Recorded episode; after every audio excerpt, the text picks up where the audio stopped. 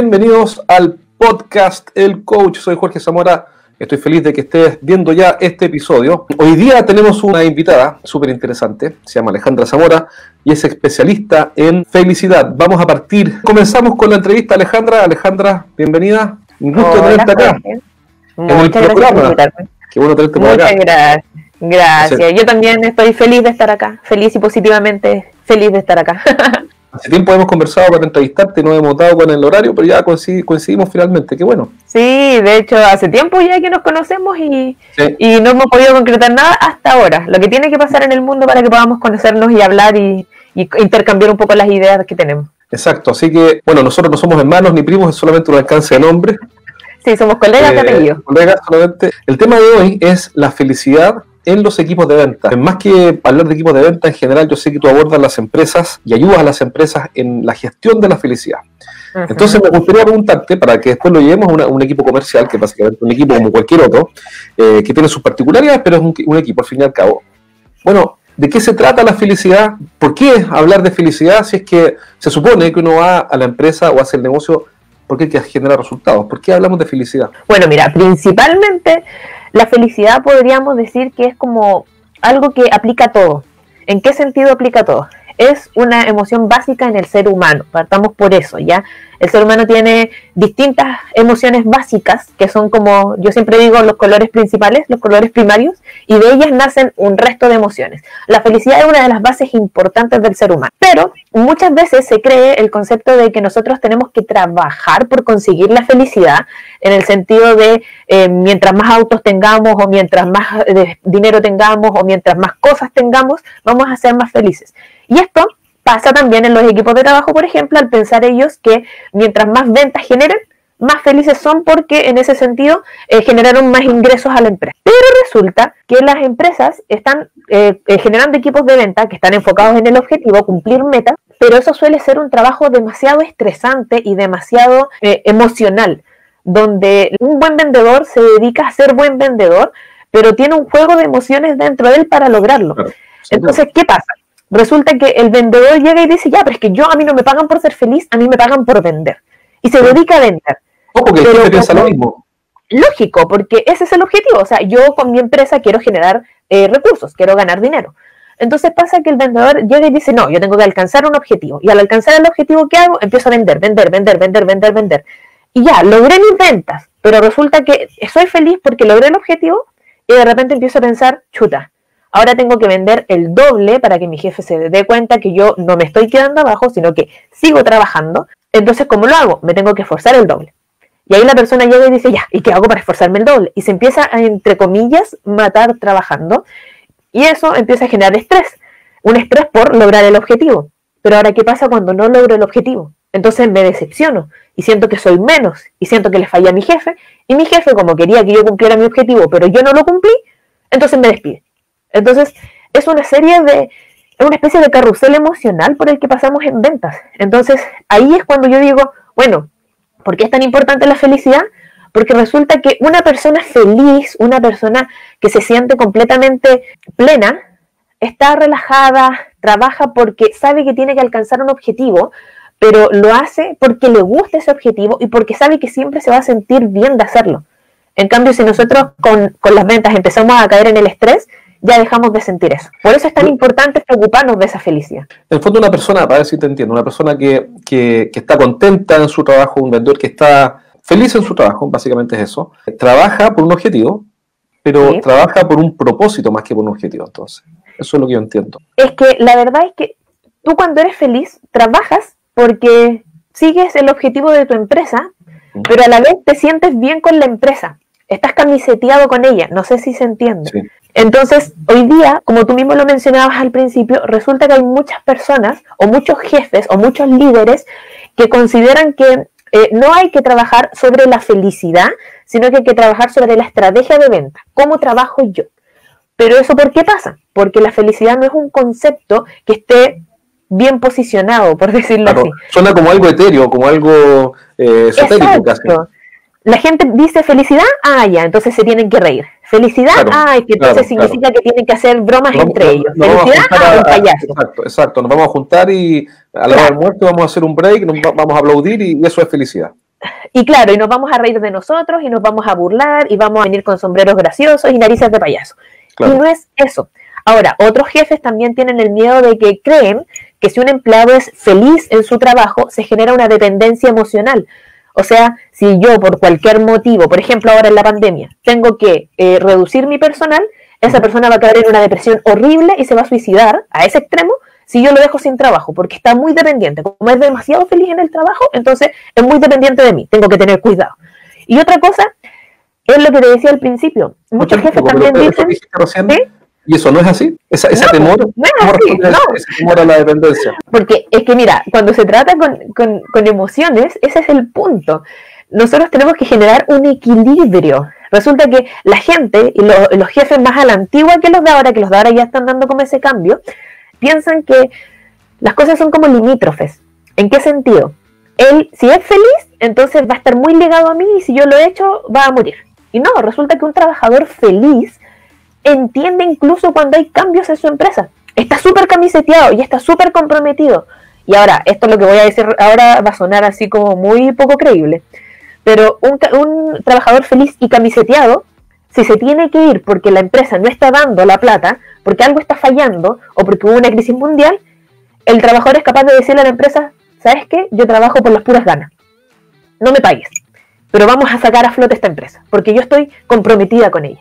Entonces, eso es algo que eh, hoy en día no se ve mucho, los empresarios no lo están viendo mucho porque creen, como tú mismo dijiste, que es como algo irreal. La gente nunca va a trabajar porque quiera la empresa. La gente nunca va a trabajar porque se siente cómoda. La gente va a trabajar porque necesita plata. Punto. Y resulta que no. Las mejores empresas a nivel Chile, por ejemplo, para poner un, ejemplo así como muy, muy de acá, son aquellas que tienen mejores ambientes laborales. Esa es la empresa en la que la gente quiere trabajar. Esa es la empresa en la que la gente se compromete. Y al final de cuentas terminan siendo las empresas que generan más ganancias al final de año porque los trabajadores, como están tan felices del ambiente, generan todo porque saben que mientras mejor se esfuerce o más se esfuerce, mayores logros va a tener la empresa. Perfecto. Pregunta. Dime. Ok. Hace todo el sentido del mundo que una persona que está más contenta, que está más feliz, está más comprometida, ¿cierto? Porque el domingo en la tarde no le huele el estómago, dice, ah, mañana tengo que ir a la oficina, qué espanto. Que es lo que siente, no quiero decir todo el mundo, pero casi. Y supongamos que yo soy un gerente de ventas, un gerente comercial, te estoy escuchando, Digo, ok, todo esto es interesante porque además como que no necesita demostrar, basta la observación o la experiencia para decir si efectivamente las personas mientras están más contentas y más comprometidas, tanto más aportan a la empresa y es buen negocio para todos incluso. Eso no podría ser bastante funcional y decir incluso esto me conviene porque me conviene a mí, le conviene a ellos, todos ganan. Lógico. Pero ¿por dónde parto? La primera parte es lo que te decía recién, el jefe, la cabecilla de la empresa. ¿Cree en la felicidad o no cree en él? ¿Por qué? Porque si mi jefe, a pesar de que me escuchó a mí, Alex Amor arriba, y escuchó todo lo que yo le estaba diciendo, y dijo, ah, sí, ya se ve como fiable, si él no está 100% convencido, va a ser súper difícil convencer a sus trabajadores.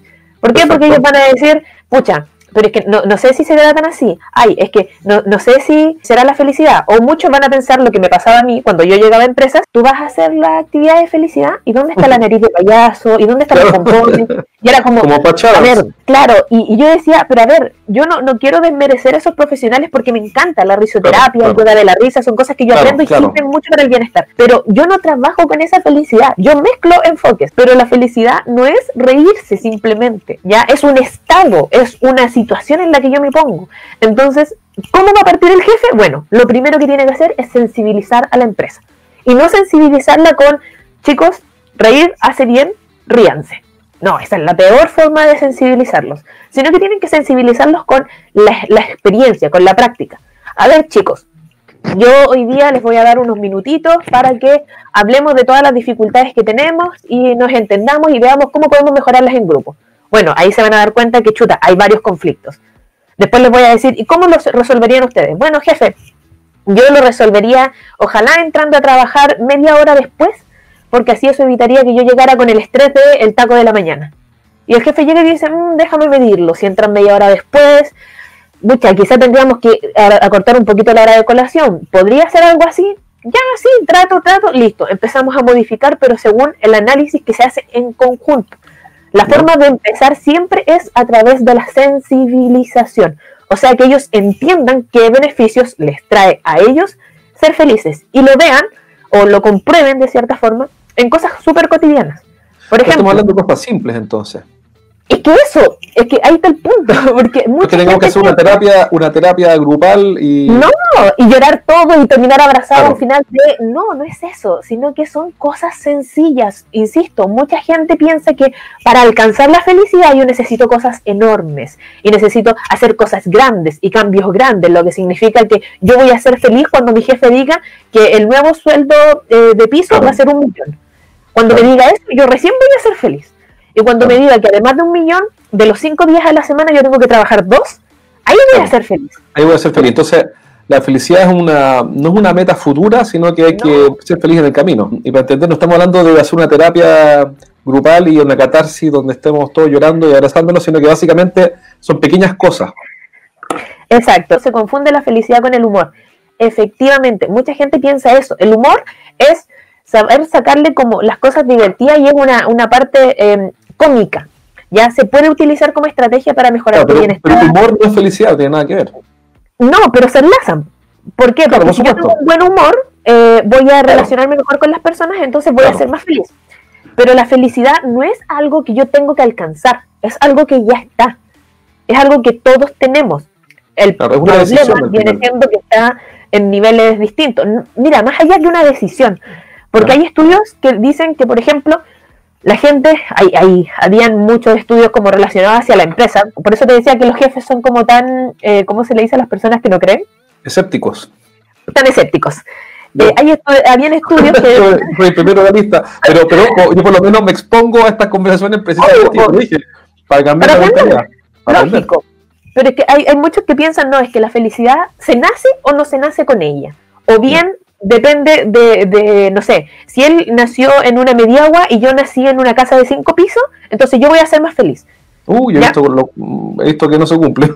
Yo, yo vivo acá fuera de Santiago en, el campo y he visto unos guasos más felices. Es eso, ahí tú te das cuenta que no, no tiene nada que ver con eso. Hay dos personas que se crían 100% iguales en la misma casa, bajo las mismas reglas, usando incluso hasta la misma ropa, y aún así uno es feliz y el otro no. Entonces, ¿qué pasa? Hay un estudio, y de hecho aquí sí yo me apoyo en estudios porque eh, esta, esta, autora me, convenció demasiado. Yo tomé un curso de, bienestar y felicidad de Yale y ella hablaba de muchas cosas porque ella estudia, eh, son estudios muy actuales, de la felicidad de las personas. Y ella indica que el 40% de la felicidad de las personas depende de nosotros, o sea, de las acciones que nosotros hacemos. El otro 60% tiene que ver con tu vida, por decirlo así, y tu genética. Porque sí, la genética también influye pero un 40% depende de nosotros, o sea, tenemos todas las cosas para hacer y no las hacemos. ¿Te das cuenta? Entonces, primero partimos por ahí, por entender o bajar la nube de creer que la felicidad es algo inalcanzable, de que es algo que voy a conseguir solamente con cosas materiales. Mucha gente de hecho piensa eso. Puede ser feliz cuando me gane el premio, cuando me gane el bono, cuando vaya a vacaciones. Claro, trabajo. Si llego a 10 personas, me van a dar un bono de 500 lucas. Ahí voy a ser feliz. ya, llegué al bono de 500 lucas y de repente me digo, pero el bono de 500 lucas igual fue bacán, pero prefiero el bono de un millón, entonces mejor llego a más y sigo buscando y sigo buscando y sigo buscando. Y ¿dónde yo, traje, yo, traje, anotada una frase, no sé si aplica, capaz que suena tontera, tú me dices, no, mira, sabes que tu frase es una tontera, no, aplica para nada y yo voy, a ser, yo voy a ser igual de feliz. Todos tenemos percepciones distintas, así que... Yo traje una frase que mandó un, me mandó un cliente que es bien amigo mío, dice, es de Lao Tse, un filósofo chino, dice, si conoces el camino, conoces la meta.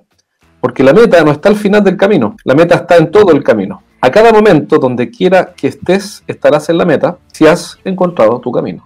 ¿Qué piensas de eso? En cada camino que estés, estarás en la felicidad, encontrarás la felicidad, porque la felicidad es el camino. Sí, exacto. Uno no camina en búsqueda de la felicidad, uno ya es feliz. Pero mira, por ejemplo, te lo pongo con un ejemplo muy drástico, porque la gente siempre eh, encuentra esta palabra y la entiende. ¿Tú eres una persona ansiosa? ¿Te pones ansioso? sí. Bueno, resulta que todos somos ansiosos, todos, todos, todos, porque la ansiedad es una emoción de supervivencia. Si nosotros somos ansiosos, somos capaces de ver que anda el lobo y que nos puede atacar, entonces nos defendemos. ¿ya? Perfecto. Entonces, la felicidad es lo mismo. Todos somos felices. El problema es que hay unos días que lo sentimos más y hay unos días que lo sentimos menos. ¿Por qué digo problema? Porque la felicidad está al mismo nivel que la ansiedad, está al mismo nivel que la frustración, está al mismo nivel que la ira, está al mismo nivel que el aburrimiento. Ya te dije, hay muchas emociones. Entonces, nosotros tenemos que ver, chuta, tenemos todas las emociones en un nivel. ¿A cuál queremos apegarnos más? de preferencia el ser humano se va hacia lo que le da más efectos positivos. No voy a pegarme, entre comillas, al aburrimiento, no me voy a pegar al asco, no me voy a pegar a la ansiedad, porque no son emociones con las que yo quiero vivir. Exacto, exacto. Pero, por ejemplo, y aquí te pongo un ejemplo mucho más drástico, eh, Paul Ekman es un tipo X, que no es para nada famoso, que dice que son siete las emociones básicas, y de esas siete, seis son negativas, en el sentido de que no te traen un bienestar a tu cuerpo, no te hacen sentir relajado y feliz, y una es positiva. O sea, imagínate, si estamos peleando con seis emociones que nos están tirando para abajo a cada rato, obviamente tú empiezas a pensar que la felicidad es algo que se tiene que trabajar y que es difícil y que te va a costar alcanzar. ¿Te das cuenta? Entonces, ese es el tema, partir por la base. Oye, todas las emociones están al mismo nivel. ¿Ok? Listo, ya entendiste ese punto. Entonces ahora empieza a vivir en el presente. ¿Qué tienes ahora que te hace feliz? Como, como te, puedo eh, como ayudar en esto, hay algo muy básico. Y por eso nuevamente es que la felicidad se ve tan informalmente muchas veces. Claro, se ve como una cuestión muy soft, muy... Es que eso, ¿por qué? Porque yo te voy a decir, mira, una de las cosas, de las mejores cosas que tú puedes hacer para ser feliz es agradecer. Con eso, estáis listo. ¿Quién es el responsable de la felicidad de un equipo de ventas? ¿El líder, cada vendedor o un mix? Partamos por la base de que uno no tiene que buscar echarle la culpa o responsabilidad a otro, ¿ya? Entendiendo eso, o sea que la felicidad del equipo de venta no depende de nadie más que de mí. Es un pensamiento que puede sonar individualista en este sentido, pero vamos a ir haciendo una suma. Mi equipo de venta son cinco personas dirigidas por el líder. Bueno, si estas cinco personas son felices cada una y el líder también es feliz, entonces el equipo de venta es feliz y todos lideraron la felicidad.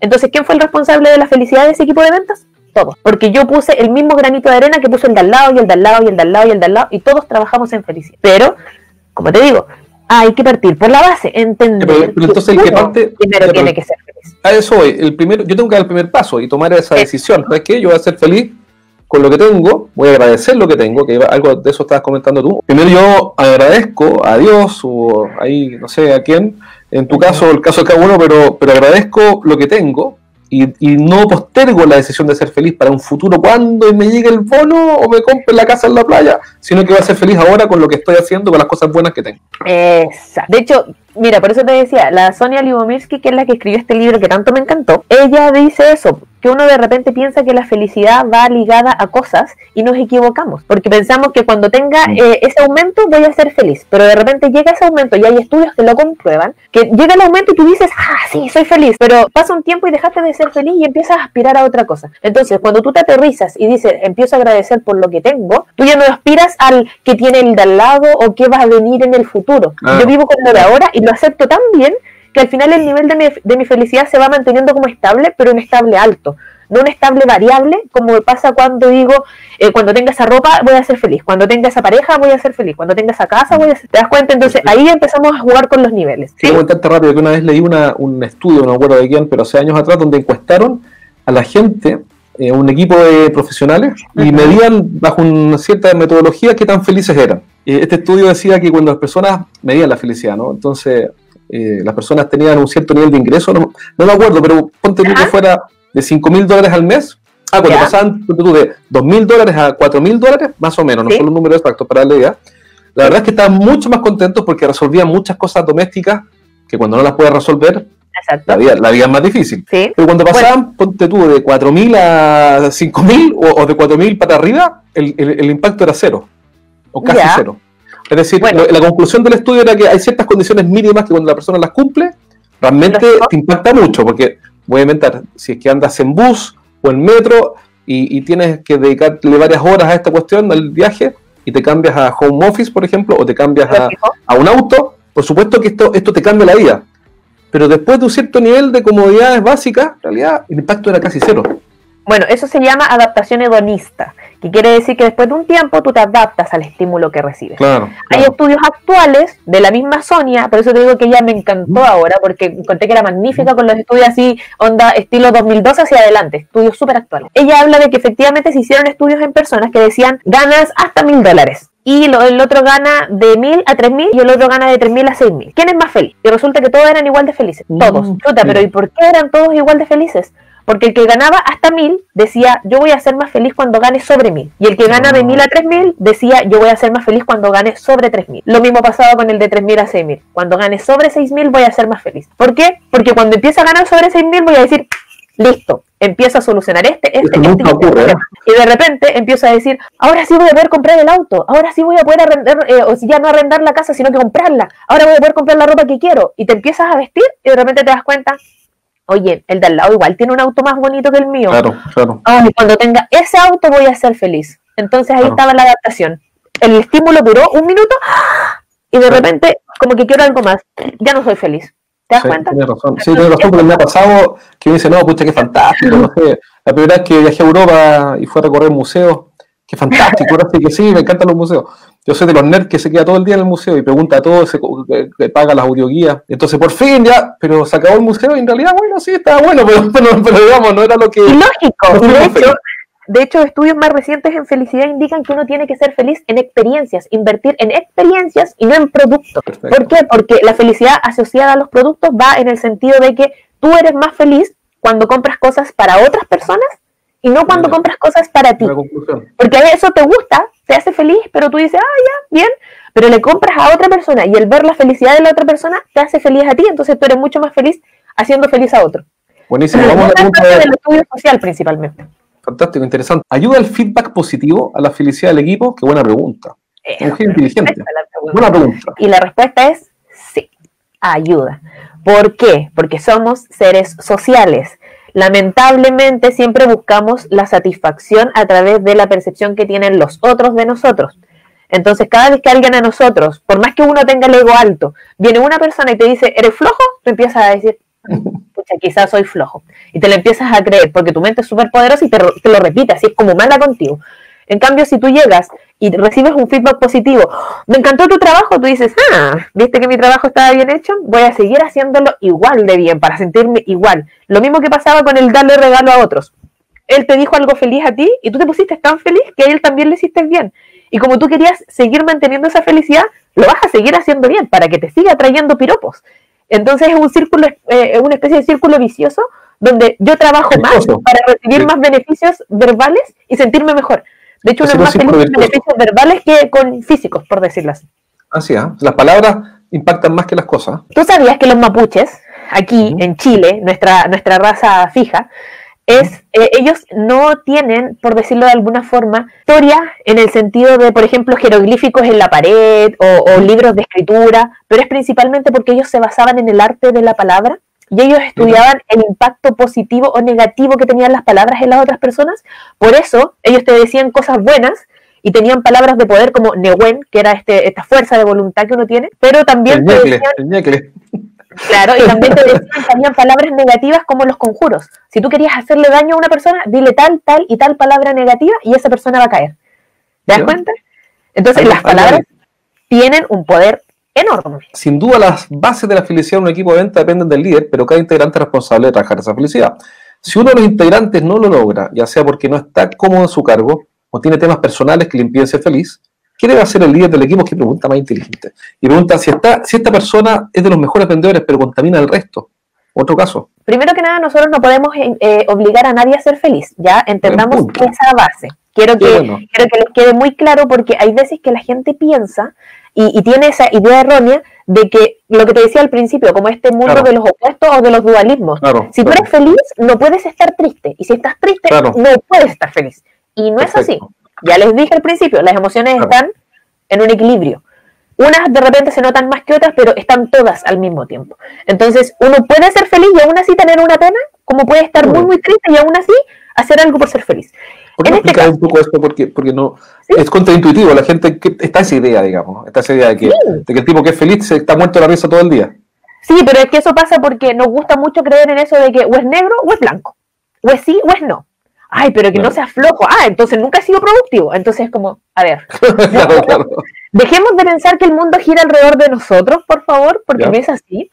Pero entendamos que las emociones están todas para vivirlas, ¿ok? Ya, ese es el primer punto. Entonces, por O sea, ejemplo, es la- natural tener pena, natural estar alegre, son cosas buenas. ¿no? Sí, de hecho, si tú te quieres poner a llorar ahora porque te avisaron algo malo, llora. El problema es que siempre nos educaron diciéndonos, no puedes llorar en público, no puedes enojarte en público, contrólate, siempre sonríe. Entonces estamos con esos pensamientos que siempre nos han inculcado, que al final te da vergüenza llorar, te da vergüenza frustrarte. Y, esto lo digo a género femenino, no por, por, agredir a ninguna mujer verbalmente ni nada de eso, pero a nosotros como mujeres de repente nos, nos da plancha llorar, porque ¿qué pasa? Uno llora, ah, es que andáis en esos días donde andáis más sensible. Y como que al final te da vergüenza llorar porque decís, pucha, me van a decir quizá qué cosa, que estoy loca, que estoy que débil, que soy una loca. Claro, entonces mejor es que me muestro fuerte, listo. Y los hombres lo mismo, si ellos los ven llorar, ay, es que me van a decir quizá qué cosa, que soy débil, que soy muy suave, que no tengo eh, carácter de hombre. Y chuta, el hombre dice, ¿sabes qué más? Estoy frustrado, pero no voy a llorar. ¿Cómo lloro? O sea, soy un hombre. A mí, a mí me dan ganas de llorar una vez al mes, ¿sabes tú? Cuando, tengo, que pagar, cuando tengo que pagar impuestos, me, me, me da siento una pena bueno, que me embarga. Pero a, mí me, a mí me da pena, por lo general, cuando termino las temporadas de la serie. Termino una temporada y yo como que digo, ¿qué voy a hacer con mi vida? Una persona puede que no esté cómoda, por ejemplo, en el cargo, ya una persona está eh, triste porque se le murió el perrito, entonces no, no quiere. Bueno, si el líder, en este caso, que es el que está ayudando a este equipo, es una persona totalmente sensibilizada en temas de emociones y el equipo también está 100% sensibilizado en temas de emociones, entonces vamos a detectar inmediatamente cuando esa persona no se siente bien. Vamos a detectar que en esa persona hay algo. Y como vamos a haber generado un ambiente tan confiable entre el equipo, entonces esa persona no va a tener comportamientos eh, tóxicos o contaminantes, sino que va a tener estos comportamientos de eh, no quiero hacer nada, ¿no? Y le van a decir, chuta, pero ¿por qué no estás trabajando? Bueno, chicos, yo tengo la confianza en decirles que no estoy del mejor humor hoy día, así que déjenme tranquilo. Y el jefe va a ser capaz, como buen líder, de decirle, ¿sabes qué? Tómate un, minuto, relájate, no te voy a presionar en estos momentos, sé que estás mal, pero yo necesito que tú vivas esa emoción como aparte, tranquilo, la, la sueltes porque sé que cuando lo hagas vas a volver con mucha más energía y vas a ser mucho más útil para mí que ahora que tú te sientes mal y que terminas como, entre comillas, contagiando a los demás. Por eso te digo que lo importante o lo principal para trabajar es la sensibilización, porque si no somos sensibles en el tema de las emociones, nos va a costar mucho entender cuando otra persona está mal. Eh, no vamos a entender por qué se frustra, no vamos a entender por qué está leer, leer, las, leer las emociones del equipo, primero que todo. Exacto, y eso, eso Jorge pasa principalmente porque nosotros, como decía adelante, pensamos que todo el mundo gira alrededor de nosotros. Entonces, todo lo que me digan es para agredirme. Y hay mucha gente, hoy en día, sobre todo con el estrés como está por el tema de la pandemia, hay mucha gente que está así, que si yo le digo, ¡qué fome! Ah, claro, siempre decís que soy fome, que no puedo creer que diga eso. Y tú le dices, espérate, espérate, si era un comentario nomás. Claro, la, la respuesta de, de, Ale es, ¿sabes qué? Mira, tienes que leer las emociones. El punto es que... Aprende eso. El punto, ya, leer la emoción y, para investigar y entender qué es lo que le está pasando a ese miembro del equipo, porque eso me conviene mucho más que, que, no hacerme cargo, porque como líder tengo que ayudarlos, ¿no? Lógico. Una, con una pregunta, me refiero cuando es permanente. Es que ahí hay otro punto, porque, insisto, hoy en día no, no podemos esperar implementar temas de felicidad hoy eh, en el sentido de eh, de un día para otro yo quiero cambios, ¿ya? a mí me llegan muchos eh, alumnos, muchos clientes diciéndome, hay un ambiente tóxico. Ah, ok. ¿Y cómo defines tú este ambiente tóxico? Ya, bueno, no es un ambiente tóxico, es una persona. Y tú le dices, ah, chuta, a ver, ¿qué pasó? Y te dice, no, es que mira, mi equipo está súper feliz y de repente siempre llega una persona, esta persona y dice, ah, pero es que vamos a fracasar igual. Ah, pero es que tu trabajo igual es lento. Ah, pero y habla con A y B y le dice que C es malo y C no tenía idea, pero A y B se enojan porque C era malo, pero ahí de nunca tuvieron conflicto, pero por la otra persona sí lo tuvieron. Entonces, no voy a lograr cambios ahora, pero sí lo que puedo hacer es, yo como líder, quiero que mi empresa se mantenga en una, en una línea, por ejemplo, las empresas que están dentro de Great Place to Work, acá en Chile o a nivel mundial, ellos dicen, yo estoy buscando a personas con este perfil, pero ellos ya llevan tiempo trabajando. Pero imagínate tú, Janet, te vas a poner ahora a trabajar con eso. Dice, ya, desde hoy día voy a implementar eso tú como líder tienes que ser capaz de ver quiénes son los que aportan eh, ambientalmente a tu empresa y quiénes no. ¿En qué sentido? En el sentido de que tú llegas y dices, mira, esta persona tiene buen sentido del humor y es súper trabajadora. Este igual es súper trabajadora. Este igual, este igual. Este trabaja muy bien, pero le encanta hablar mal de las personas. Ok, lo voy a tomar y voy a hablar con esa persona para preguntarle, no, oye, disculpa, ¿por qué tú hablas mal con de las otras personas? Sino que para preguntarle sus percepciones acerca del trabajo y bajarlo y sensibilizarlo. Como ya dije, es muy importante sensibilizar a los equipos. Entonces, tú como líder eres capaz de detectar eso y decirle, tú te sientes cómodo, eh, qué te gustaría hacer para que eh, tú trabajaras más feliz en este lado, ¿Qué, implementos te gustaría tener, cómo te gustaría tener tu escritorio, no sé, conversar, ver las necesidades de esa persona. Y si te das cuenta que teniendo esta conversación e invitándolo a tener estos cambios, por ejemplo, le diste una silla nueva, porque eso era lo que a él más le complicaba, ya te interesaste por él y ves que no hay cambios, entonces como buen líder tienes que ser capaz de decir, igual que con los pensamientos negativos, tomarlo, lo siento mucho, pero no cumples el perfil que estamos buscando para que esta empresa sea buena en el bienestar. Te vas, porque tú eres un buen líder. Tú tienes que preocuparte no del bienestar de una sola persona, sino que de todos. Entonces, esto es como lo que nos pasa a nosotros en nuestra mente. Resulta que tenemos un día excelente muchas veces y, comimos rico y llegamos a una casa calentita y nos estaba esperando nuestra mascota feliz y más encima vieron nuestra película favorita en la tele y justo ese día nos llegó un aumento y de repente eh, te chocaron el auto y tú dices, mi día fue horrible porque me chocaron el auto, es que cómo se cree, justo con el aumento voy a tener que pagarlo y empiezas a enfocarte en lo negativo. Resulta que con estas personas es lo mismo. Tú puedes atraerlos, tratar de solucionar esa dificultad, pero si te das cuenta en un plazo razonable que esto no está cambiando, entonces también como buen líder tienes el deber de sacar ese pensamiento negativo de tu trabajo. O ese elemento, esa persona. Exacto, es que es como los pensamientos. porque, en el fondo esto no se trata de bienvenidos todo el mundo, que haga todo el mundo lo que quiera, porque vamos a ser felices, así que saca la guitarra, trata el hielo.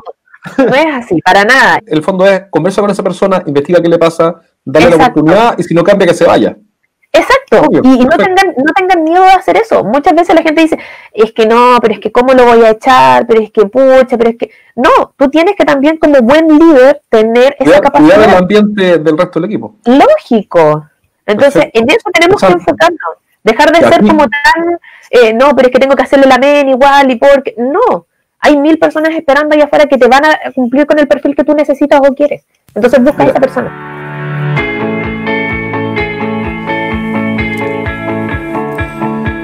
Ok, ya terminamos este primer podcast sobre el asunto, la felicidad de los equipos de venta.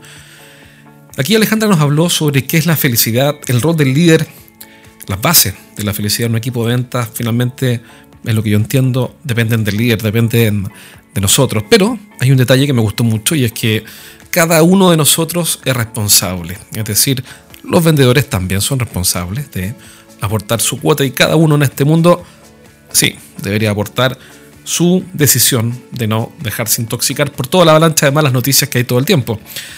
Algunos tips para tratar a personas tóxicas también me parecieron súper bien. Y bueno, finalmente cada uno sacó conclusiones, espero que te haya servido. Saca ideas, anótalas, por lo menos una idea en un papel y cuando estés con tu equipo conectado por videoconferencia o con ellos presencialmente, da un paso, no cuesta nada. Hacer un poco más feliz al equipo y hacer que mejoren por ese estímulo y por esa contribución, no cuesta nada. Así que eso es todo por hoy. Te dejo un abrazo, espero verte pronto y recuerda que si quieres que entrenemos a tu equipo y lo hagamos mejorar de forma evidente en 90 días, mándame un correo a jorge estrategiasdeventa.com. Un abrazo. Chao, chao.